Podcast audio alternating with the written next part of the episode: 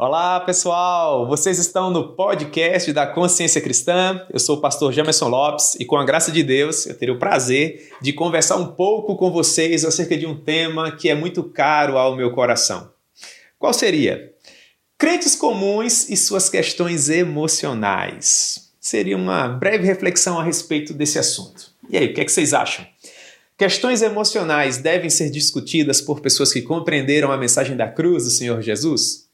Mas é óbvio que sim, até porque o quesito emocional faz parte da nossa compleição, faz parte da nossa estrutura. Nós somos pessoas que se relacionam, pessoas que interagem, pessoas que implicam, fazem parte, e por conta disso nós temos dentro dessa nossa estrutura um aspecto que é emocional, e ele até faz parte, né? Como eu já mencionei, de todos nós.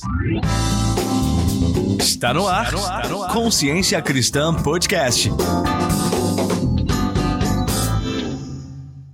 Pois bem, eu gostaria, né, de desde já falar para vocês que eu não sou um profissional da área da saúde emocional ou psíquica, muito pelo contrário. Vocês me conhecem, eu sou um pastor, tenho tentado pregar o evangelho através dos dons e talentos que o Senhor Deus, em graça e misericórdia, tem me concedido.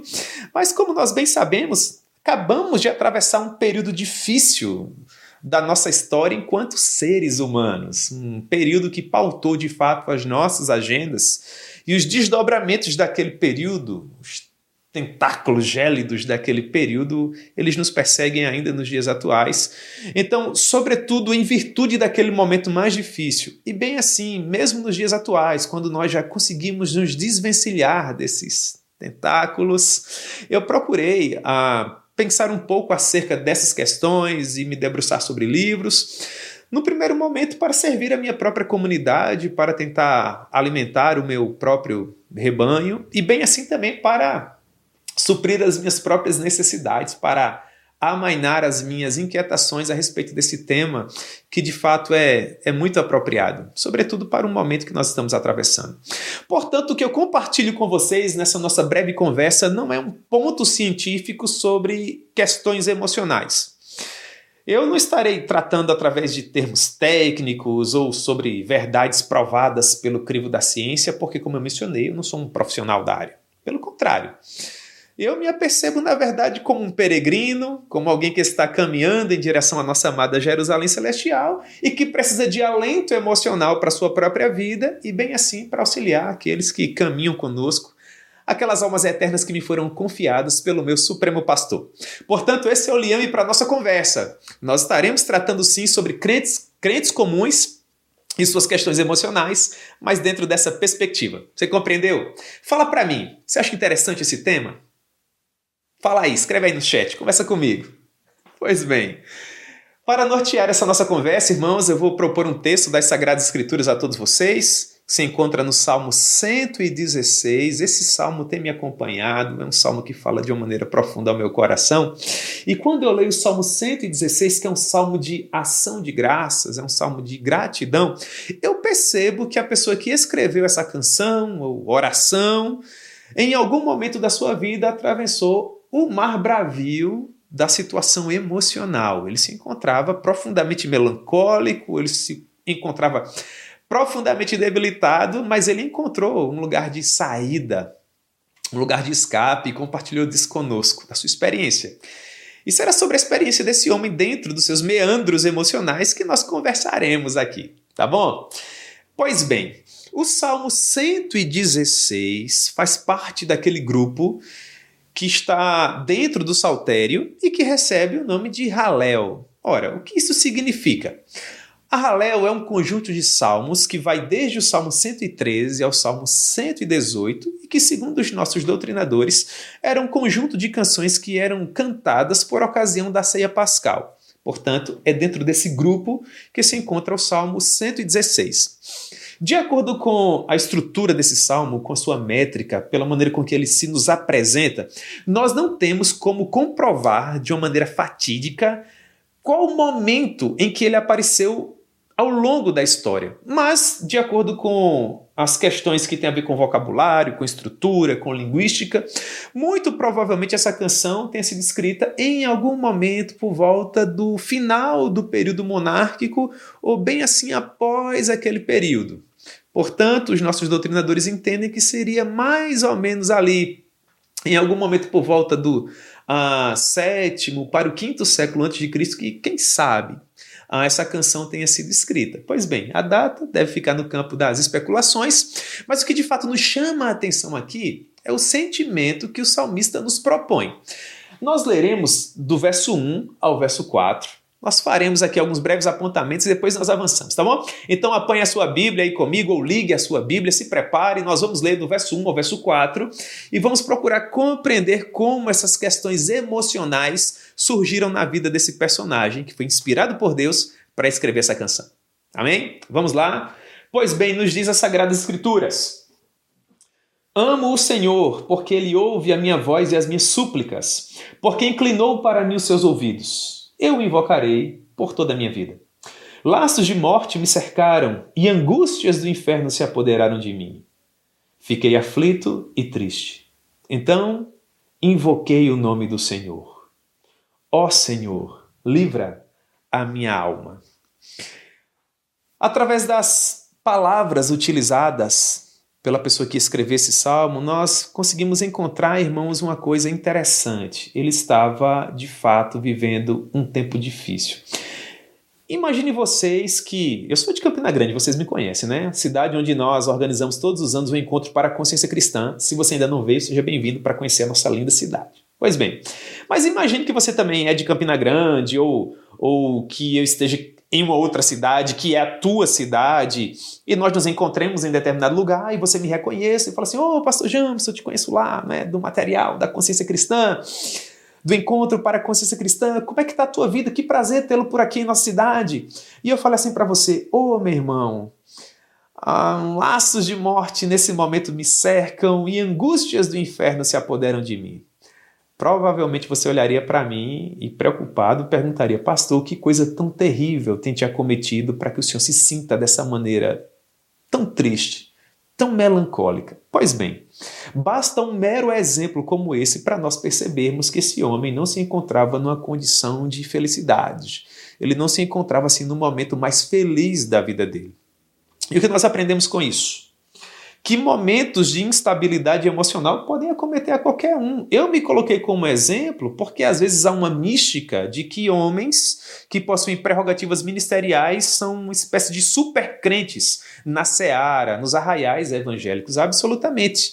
Alguns dos grandes heróis que nos antecederam e que produziram teologia tão robusta a ponto de produzirem desdobramentos sobre as nossas vidas, mesmo nos dias atuais, foram homens profundamente melancólicos. O que significa dizer que mesmo os corifeus, os grandes heróis da fé, também possuíam os seus somenos na vida. Portanto, isso é algo que nos é inerente. Nós somos seres humanos e temos momentos de alegria e momentos de tristeza. Portanto, não é incomum que momentos de instabilidade emocional nos assaltem e nos façam pessoas, ainda que momentaneamente tristes. Portanto, em primeiro lugar, dentro dessa nossa conversa, eu gostaria que vocês estivessem interagindo comigo e falem as impressões de vocês aí. Dentro dessa conversa, em um primeiro momento, eu gostaria de lembrar a vocês que existe um tipo de angústia, de medo, de ansiedade que é normal Vamos colocar esse normal entre aspas aqui, né? Faz parte da nossa natureza. Na verdade, algo desse sentimento nos acomete a todo tempo. Por exemplo, é normal, no meu modo de ver, que alguém se sinta angustiado, por exemplo, por uma resposta equivocada que ele coloca no exame na universidade. Imagine aquela pessoa que, semelhante a mim, né, ia lá responder aquela alternativa de múltipla escolha e geralmente nós ficamos entre duas, né? A, B, C e D, você fica entre A e C. Você fica naquela, eu marco qual? A ou C? A ou C? Vai lá, marca C, era a questão errada. Pois bem, isso acontecia todo o tempo comigo. Se eu me submeter a um teste hoje, eu acho que eu vou fazer a mesma coisa. Acontecia com você também? Pois bem, então você estudou, se preparou, foi lá, ficou em dúvida entre duas, marcou a questão errada, puxa vida, perdeu teu 10, você fica naturalmente um pouco triste, um pouco angustiado. Ah, imagine um outro exemplo, é alguém que se submete a um concurso público, é aprovado, tem que mudar de cidade. Ele vai começar a sua vida em um outro lugar para finalmente trabalhar naquela instituição que agora ele faz parte. Você sai do teu contexto, sai do meio dos seus familiares, dos amigos que cresceram contigo toda a vida, vai para um local que é diverso do teu, meu irmão, é natural que você se sinta assim um pouco deslocado. É natural que você se sinta um pouco ansioso. Ah, um terceiro exemplo. Você maratona séries, gosta de assistir? Algumas são de fato muito interessantes. Tá para sair aquele próximo episódio, você fica naquela expectativa, naquela ansiedade. Às vezes é quando o último episódio acaba, você já está ansioso esperando o próximo. Você é assim também? Pois bem, então perceba que há um nível de ansiedade, há um nível de preocupação, há um nível de instabilidade, por exemplo, que é normal. O que nos prejudica e às vezes se torna algo de fato patológico é o descontrole acerca desses sentimentos.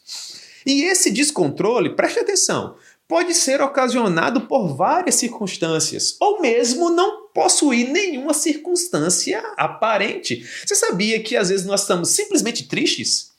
Você é assim também? Então, meu irmão, seja bem-vindo ao grupo dos normais.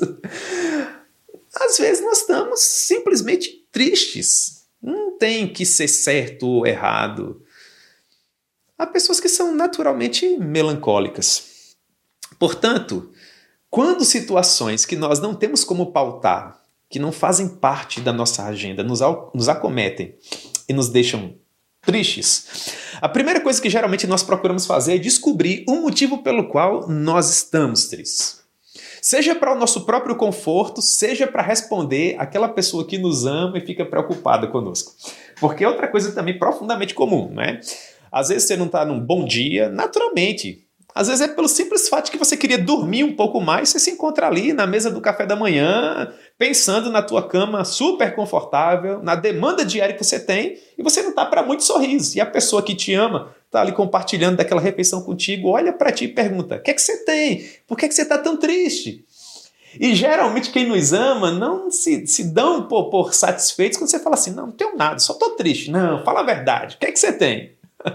Como você é assim também, Pois bem, já que nós estamos falando sobre as fontes das nossas melancolias, eu gostaria de sugerir algumas para vocês. Primeira delas, às vezes nós estamos melancólicos por questões circunstanciais. É o que acontece, é aquela resposta errada na prova.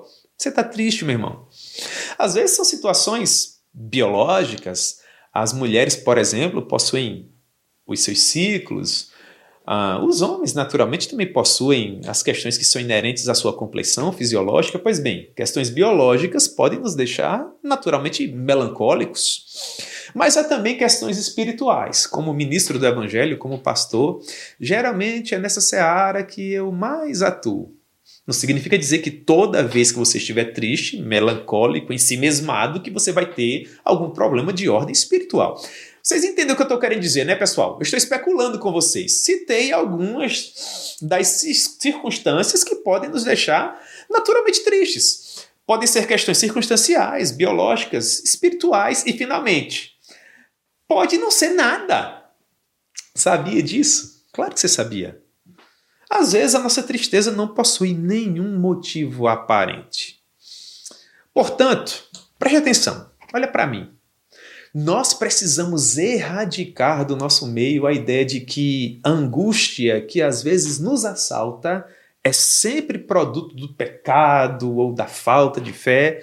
Isso geralmente quando nós estamos no meio que tem mais contato com as questões espirituais, né? com o nosso meio cristão, evangélico, por assim dizer. Precisamos, irmãos, a perder de vista essa ideia de que sempre que alguém se encontra triste é porque ele está passando por um momento de falta de fé ou porque ele está com algum problema espiritual.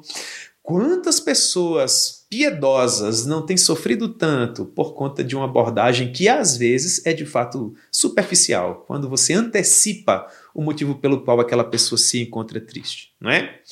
Pois bem, acerca dessas questões, para nos dar alguma sabedoria quanto a isso, O pastor Zeke Eswein escreve esse livraço que eu gostaria de recomendar para vocês: A Depressão de Spurgeon. Esperança realista em meio à angústia. Esse livro me ajudou muitíssimo. E o pastor Zeke trata de algumas coisas relacionadas à vida do poderoso pregador batista Charles Spurgeon, que falaram poderosamente ao meu coração e essa é uma das leituras que, ao longo da nossa breve conversa, eu vou estar sugerindo para vocês aqui. E o pastor Zeke, acerca dos motivos que às vezes nos deixam melancólicos, diz algo muito apropriado. Eu vou ler para vocês. Vou ler porque eu achei de fato algo lindo, muito especial, e eu creio que pode agregar à nossa conversa aqui.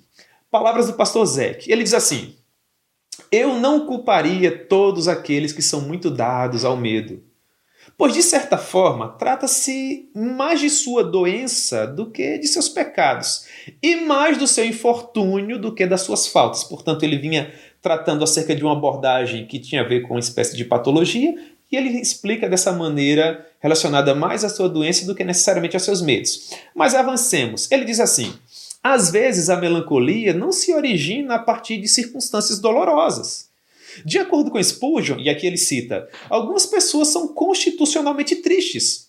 Às vezes somos marcados pela melancolia desde o momento do nosso nascimento. Eu particularmente conheço algumas pessoas que são naturalmente mais tristes, tem problema nenhum. Há momentos em que elas estão felizes. Pois bem, continuando. Para começar, e ele se refere às pessoas que são naturalmente mais tristes. Nossa imaginação pode possuir uma fronteira mais sombria. Conforme observou ainda Spurgeon, abre aspas, todos os nossos pássaros são corujas ou corvos. Isso para aqueles que são mais tristes naturalmente. Quando alguém nasce com um temperamento melancólico, vê uma tempestade se formando até na calmaria. Você consegue lembrar de alguém assim? Pois bem, então o famoso pregador batista tinha razão, não é? Continuemos. Nós também somos propensos a medos exagerados. Pessoas desanimadas, de acordo com Spurgeon, podem encontrar motivo para o medo até onde não há. E aqui nós encerramos. Isso faz com que essas pessoas naturalmente mais melancólicas ah, encontrem dificuldade ao procurar alívio ou certeza da sua própria segurança. E elas falam assim: se as coisas estão calmas, é porque o pior ainda está por vir. Se as coisas vão mal, elas podem piorar pouco mais. Elas sempre imaginam futuros catastróficos, e embora nenhuma das coisas mais que geralmente imaginam tenham acontecido, elas permanecem tristes. Por quê? Porque convertem as suas suspeitas em realidades, pelo menos para elas. Portanto, que nós aprendemos com isso? Que Todos nos preocupamos e nos afligimos, isso é normal. Contudo, existem pessoas, de acordo com Zeke Svein e Charles Spurgeon, que por sua própria compleição são naturalmente tristes. Se algo as deixa tristes, a sua natureza torna aquela tristeza ainda maior. Se elas estão vivendo um momento de calmaria, elas pensam naturalmente que aquilo está acontecendo porque o perigo se avizinha. Para essas pessoas não é comum enxergarem colibris e sabiais, mas corvos e, enfim, corujas, né? Animais que possuem um hábito mais noturno. Pois bem, irmãos, não há nada de circunstancial, não há nada de biológico, não há nada de espiritual. São meramente pessoas, e esse meramente entre aspas enormes, que infelizmente intensificam o seu próprio sofrimento. Portanto, com base em tudo isso que eu mencionei para vocês, irmãos, não é saudável quando nós que estamos atravessando um momento melhor, quando estamos mais felizes, só para você entender, assumimos uma postura altiva em relação a essas pessoas que passam por um momento de maior dificuldade emocional. Às vezes nós temos aquele tom investigativo, o que, é que está acontecendo com você? E nós assumimos aquela postura, né? Psiquiátrica para tentar aferir o que de fato está acontecendo, achando que sempre temos uma fórmula pré-concebida para lidarmos com qualquer tipo de angústia. Às vezes nós não temos que fazer absolutamente nada, apenas nos assentarmos e ouvirmos. E o simples fato de nos assentarmos e ouvirmos vai naturalmente ajudar aquela pessoa que nós tanto amamos e de fato queremos ajudar. Eu digo isso olhando para o próprio salmo. Perceba os versos que nós acabamos de ler. O salmista diz: Eu amo o Senhor. O Spurgeon dizia que a mais doce de todas as graças e a mais óbvia de todas as evidências de salvação é o amor. Mas por que esse homem do Salmo 116 diz que ama ao Senhor? Ele responde ainda no verso 1. Ele diz: Porque ele ouviu a minha voz e a minha súplica. Perceba, você não tem que sempre encontrar uma fórmula, dizer algo, fazer uma espécie de avaliação para ajudar quem você ama e se encontra triste em determinado momento. Às vezes, você só tem que parar e ouvir. A minha oração é que Deus te dê discernimento para que você entenda quando você deve falar e o que falar, e quando você deve simplesmente se assentar e ouvir. Eu olho para o Salmo 116 e percebo que esse homem enfrentava uma dificuldade que, quem sabe, tinha a ver com um problema difícil que ele encontrava, que ele enfrentava.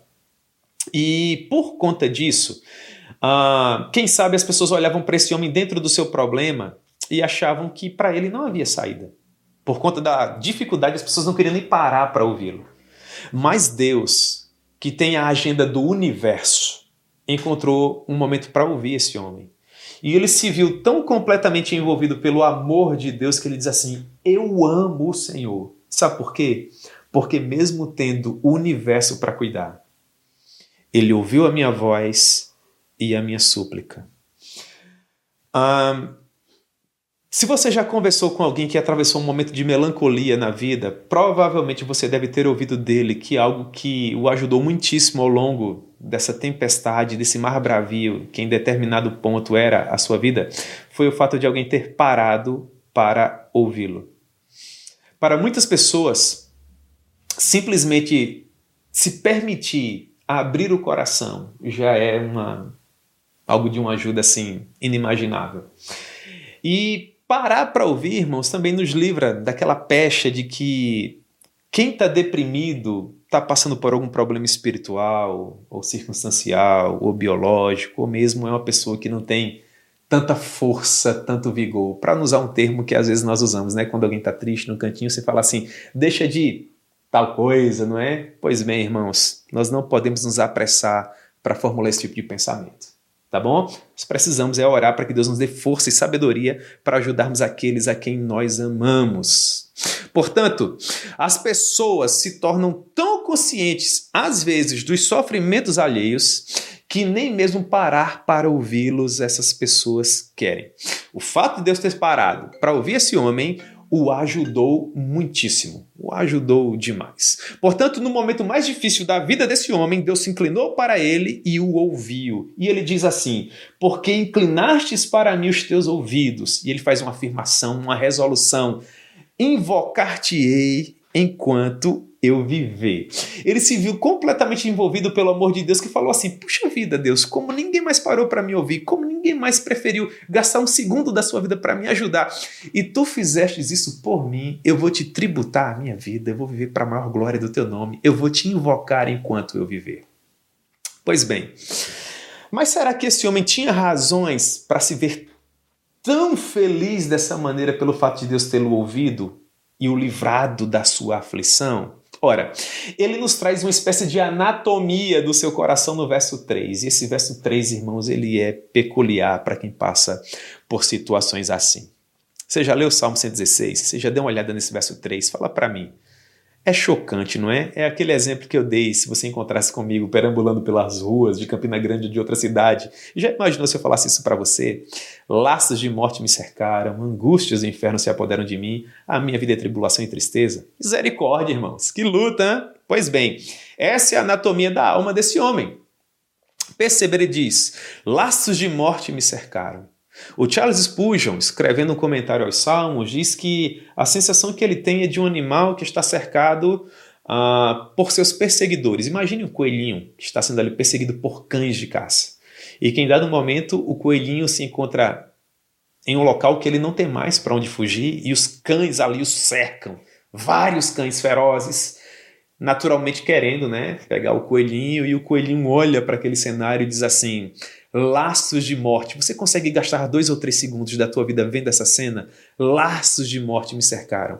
E agora vêm os caçadores com as suas armas e apontam para o coelhinho. E o coelhinho agora pensa: e angústias do inferno se apoderam de mim. Pois bem, Quando nós estamos enfrentando momentos difíceis assim em nossa própria caminhada, são essas metáforas que nos ajudam a dizer como é que se encontra o nosso coração.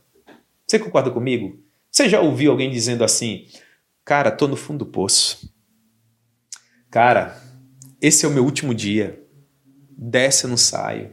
Eu me sinto como quem queda livre, eu tô caindo no escuro, eu tô à beira do abismo. Você já ouviu essas metáforas? Pois é, quando nós não conseguimos colocar nossa dor em palavras, as metáforas nos ajudam.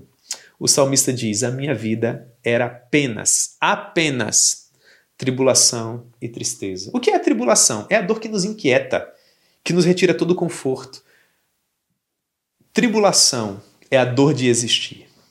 E tristeza é a dor da alma, é a dor que, que inquieta a mente, que rouba o sono, que nos retira a paz.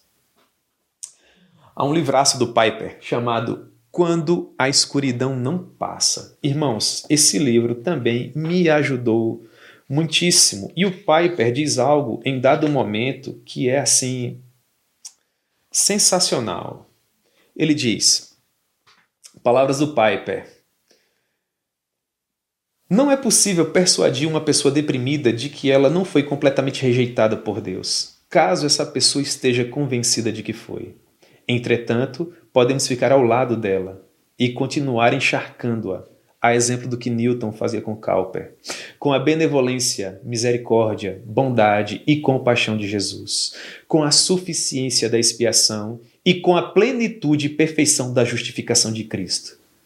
Talvez a pessoa diga que o consolo de Cristo é maravilhoso, mas que não se aplica a ela, conforme um dia comentou o próprio Cowper. Ainda assim, essas verdades, no tempo de Deus, podem conceder o poder de despertar a esperança na pessoa e levá-la a uma mentalidade de adoção.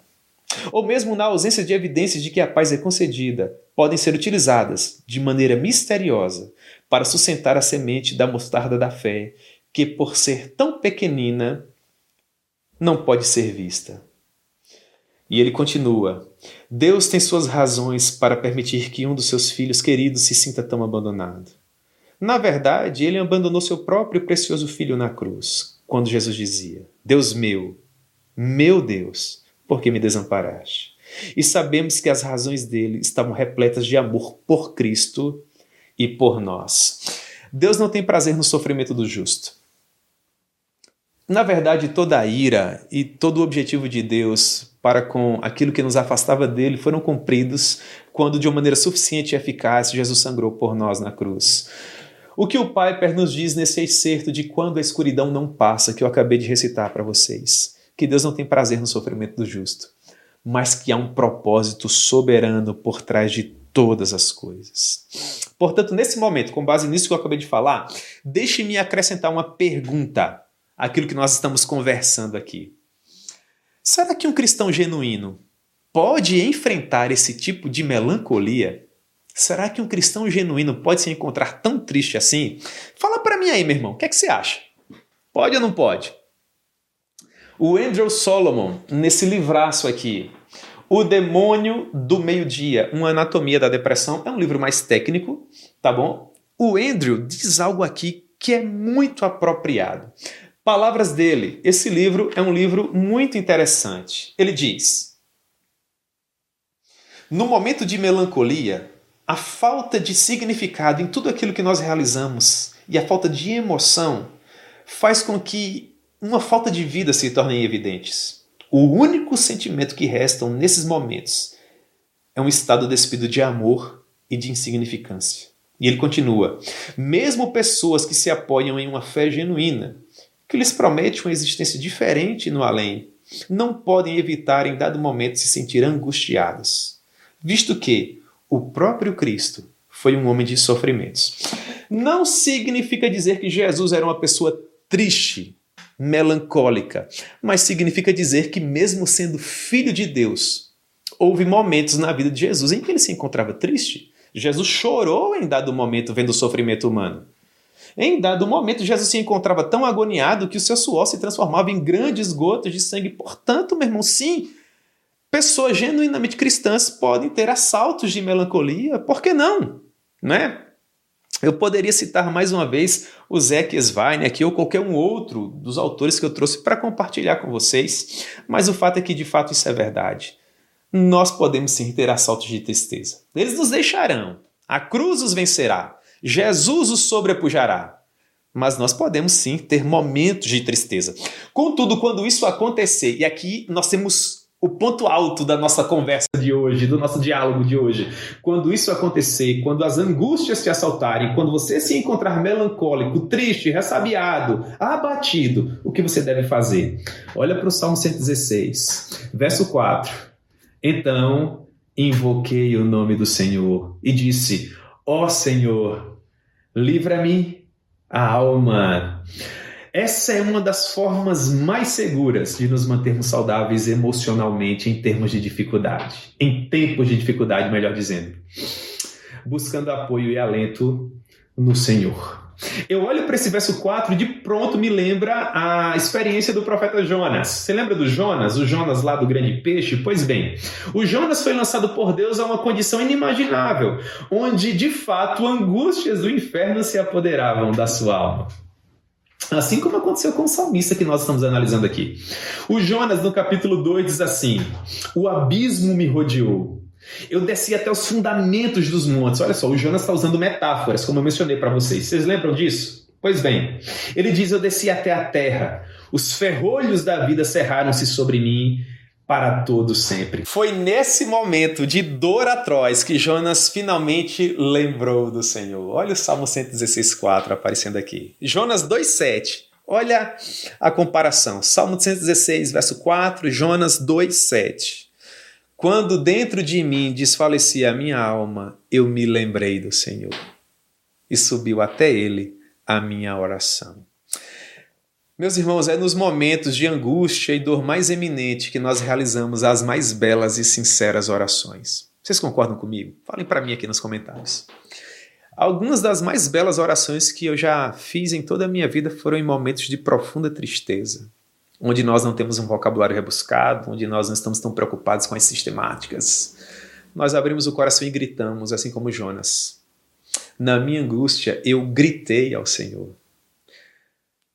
Qual o conteúdo da oração de Jonas? Um coração desesperado. Eu não posso precisar quanto tempo levou para o Senhor atender a Jonas ou ao autor do Salmo 116. Contudo, o que me conforta é saber que ambos obtiveram resposta. No Salmo 116, verso 5, ele diz assim: Compassivo e justo é o Senhor, o nosso Deus é misericordioso. O Senhor vela pelos simples quando eu estava prostrado. Ah, isso deveria ser escrito com letras douradas, irmãos.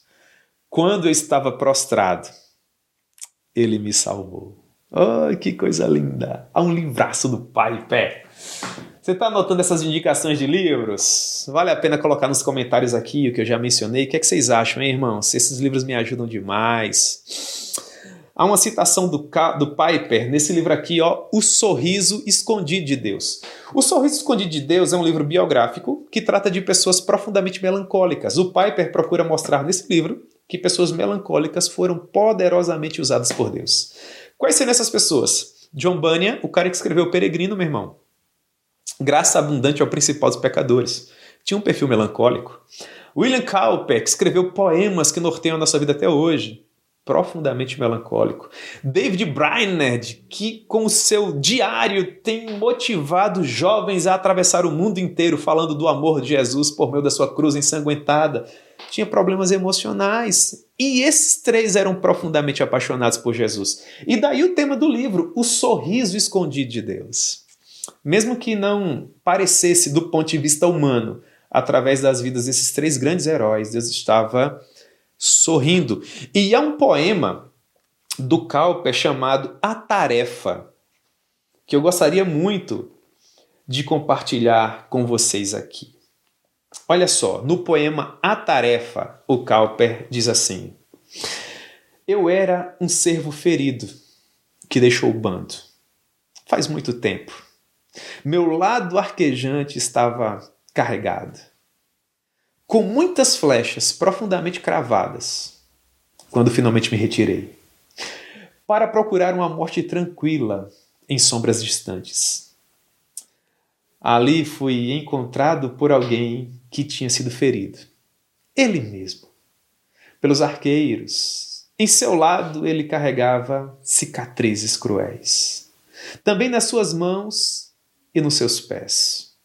Com força gentil, tomando os dardos, arrancou-os, curou-me e me ordenou que vivesse. Desde então, com os poucos companheiros, em florestas remotas e silenciosas eu vago, longe daqueles, antigos companheiros de cenários populosos, com poucos parceiros e não querendo nada mais. Deus se compadece do sofrimento do justo. Deus se compadece daqueles que atravessam situações difíceis.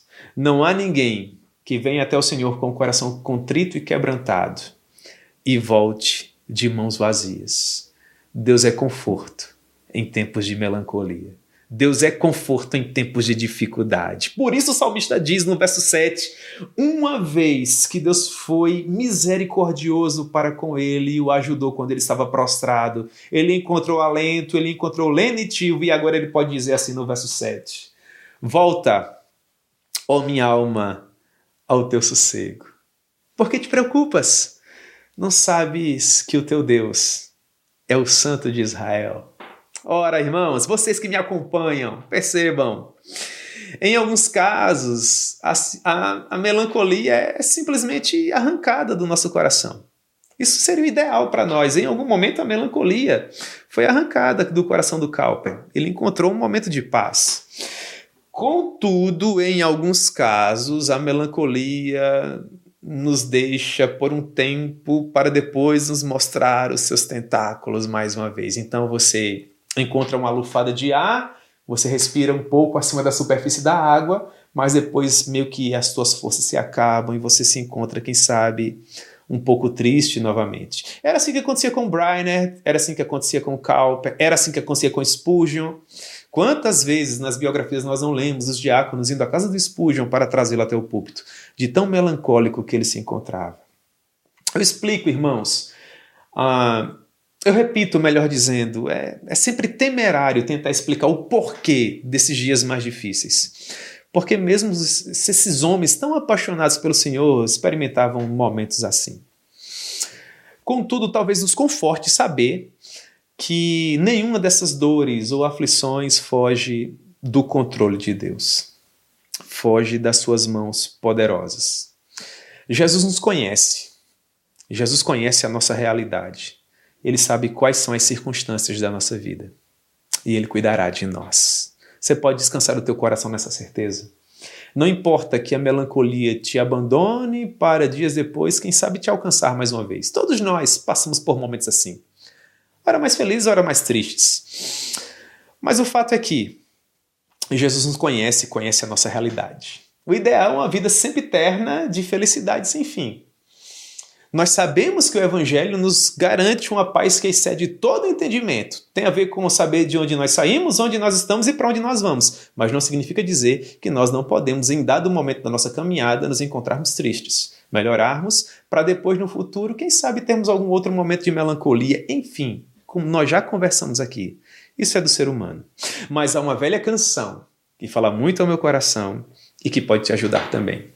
Onde, em determinado momento, o cantor nos diz assim: Por que te abates, ó minha alma, e te comoves, perdendo a calma? Não tenha medo, em Deus espera, porque bem cedo Jesus virá. Não te preocupes tanto, não te atemorizes tanto. Deus tem sido generoso para contigo. Não é isso que diz o, verso 7, a parte final? Deus tem sido generoso para conosco. E nesse momento, irmãos, a vida do salmista muda. A vida dele muda. Como eu falei para vocês, Deus permite que a melancolia deixe as nossas vidas e há um lugar de alegria, há um lugar de paz. O choro pode durar toda uma noite, mas a alegria vem pela manhã. Há pessoas que possuem um, um, período maior de, de melancolia, alguns outros podem ser assaltados por ela no futuro, mas o fato é que o Senhor sempre nos assiste. No caso do salmista, ele foi assistido. E por meio de metáforas, mais uma vez, ele conta qual foi a sua experiência quando ele viveu essa libertação para a alegria. E ele diz assim, comparando o verso 3 com o verso 8: momento de melancolia com momento de saída, de escape, de refrigério. Olha só a comparação. Verso 3 com verso 8. Laços de morte me cercaram, verso 3. Mas tu livraste da morte a minha alma. Angústias terríveis se apoderavam de mim, mas tu enxugaste dos meus olhos toda lágrima. Minha vida era apenas tribulação e tristeza, mas tu me escrevestes uma nova história. Não é sensacional, irmãos? Como deve ser a nossa vida, portanto, para agradecermos a um Deus misericordioso assim? Ora, o salmista nos apresenta mais uma afirmação de propósitos aqui no verso 9. Ele diz: Andarei na presença do Senhor enquanto eu viver. O que nós aprendemos com isso? Ora, o Senhor Jesus nos diz assim: No mundo vocês terão aflições, mas tenham bom ânimo.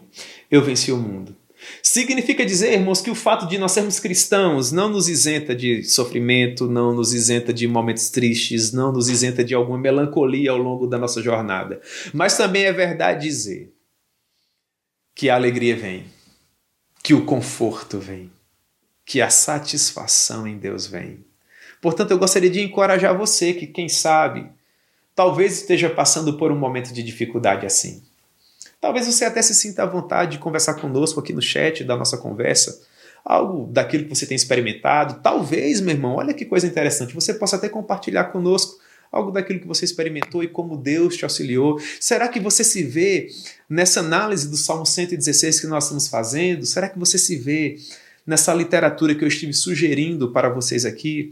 Será que você concorda comigo que mesmo cristãos genuinamente apaixonados por Jesus, podem encontrar um lugar de melancolia na vida e que esse lugar de melancolia pode ser superado por meio da vitória que Cristo conquistou por nós na cruz do Calvário e que às vezes o, a, a, o motivo da nossa melancolia não tem a ver com circunstâncias, com problemas biológicos ou mesmo espirituais. Às vezes, na verdade, nós podemos simplesmente estar tristes Pois bem, mas ainda, e agora presta atenção, olha para mim, esse é o momento, olha para o pastor.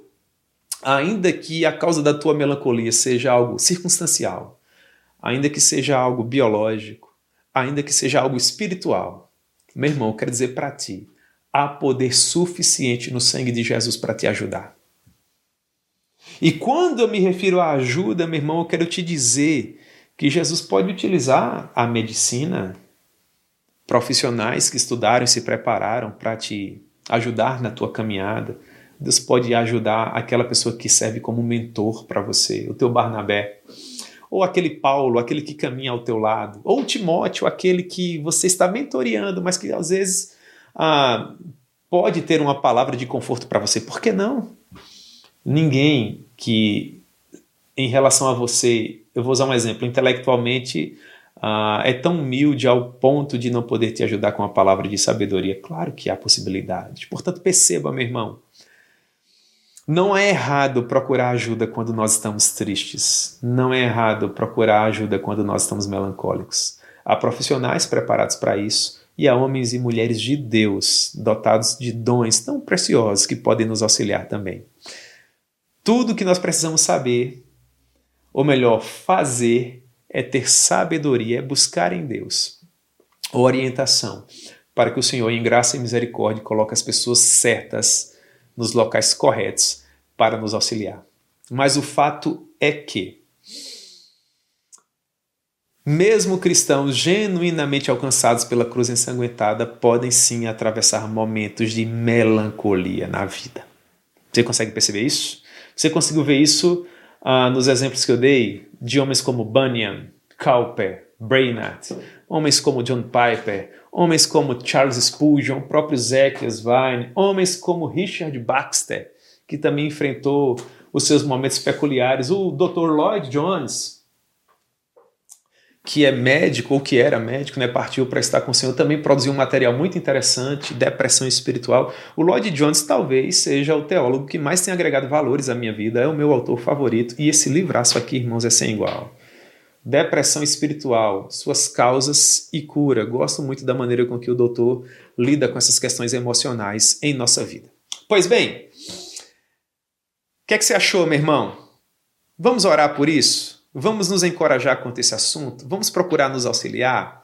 Eu quero acreditar que, sobretudo, pelo fato de termos atravessado esse mar bravio de dificuldades que foi um momento difícil, né, em termos sanitários que nós enfrentamos, discussões como essa acerca de questões emocionais são de fato ah, muito bem-vindos em nosso meio, porque, sem sombra de dúvida, há muita gente boa que precisa de ajuda a esse sentido e são apaixonados por Jesus. Portanto, é com base nisso e confiando em promessas assim que, quem sabe, o salmista tenha dito no verso 9, uma vez que ele encontrou conforto em Deus e na palavra do Senhor, o homem disse assim: Andarei na presença do Senhor enquanto eu viver.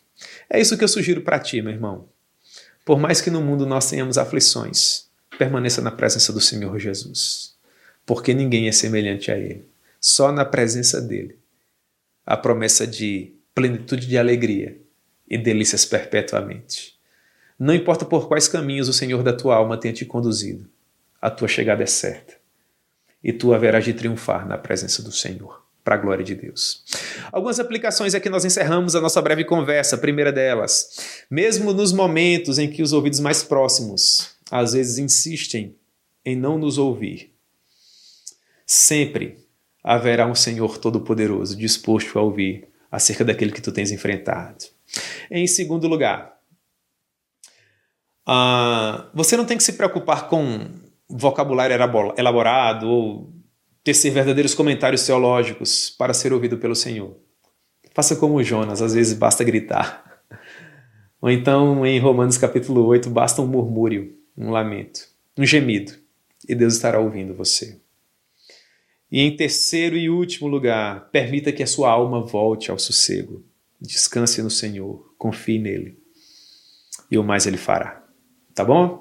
Eu gostaria de encerrar essa nossa breve conversa com mais uma citação do John Piper em seu livro Sorriso Escondido de Deus, mais um poema do William Cowper, e esse poema, se eu pudesse, eu emoldurava e colocava lá na sala onde eu estudo a palavra de Deus. O nome do poema é Deus se move de forma misteriosa. Meus irmãos, como esse poema é precioso. E ele diz assim: Deus se move de forma misteriosa para realizar as suas maravilhas. Ele imprime suas pegadas no mar e cavalga sob a tempestade. Fundo em minas imensuráveis de habilidades que nunca falha. Ele entesoura os seus desígnios brilhantes e opera a sua vontade soberana. Vós, santos medrosos, renovai a coragem. As nuvens que tanto temeis são grandes em misericórdia e irromperão em bênçãos sobre as vossas cabeças. Não julgue o Senhor com débil entendimento, mas confie nele para sua graça. Por trás de uma providência carrancuda, ele oculta uma face sorridente. Seus propósitos amadurecerão rapidamente, desvendando-se a cada hora. O botão da rosa pode ter um gosto amargo, mas a flor será doce. A incredulidade cega certamente errará e esquadrinha a sua obra em vão. Deus é o seu próprio intérprete e ele o tornará claro. Amém. Que Deus te abençoe, que o Senhor possa te ajudar nas tuas próprias demandas emocionais. Que profissionais preparados possam te ajudar. Que irmãos apaixonados por Jesus possam te ajudar. E que a alegria te visite em um número infinitamente maior que os tempos de melancolia.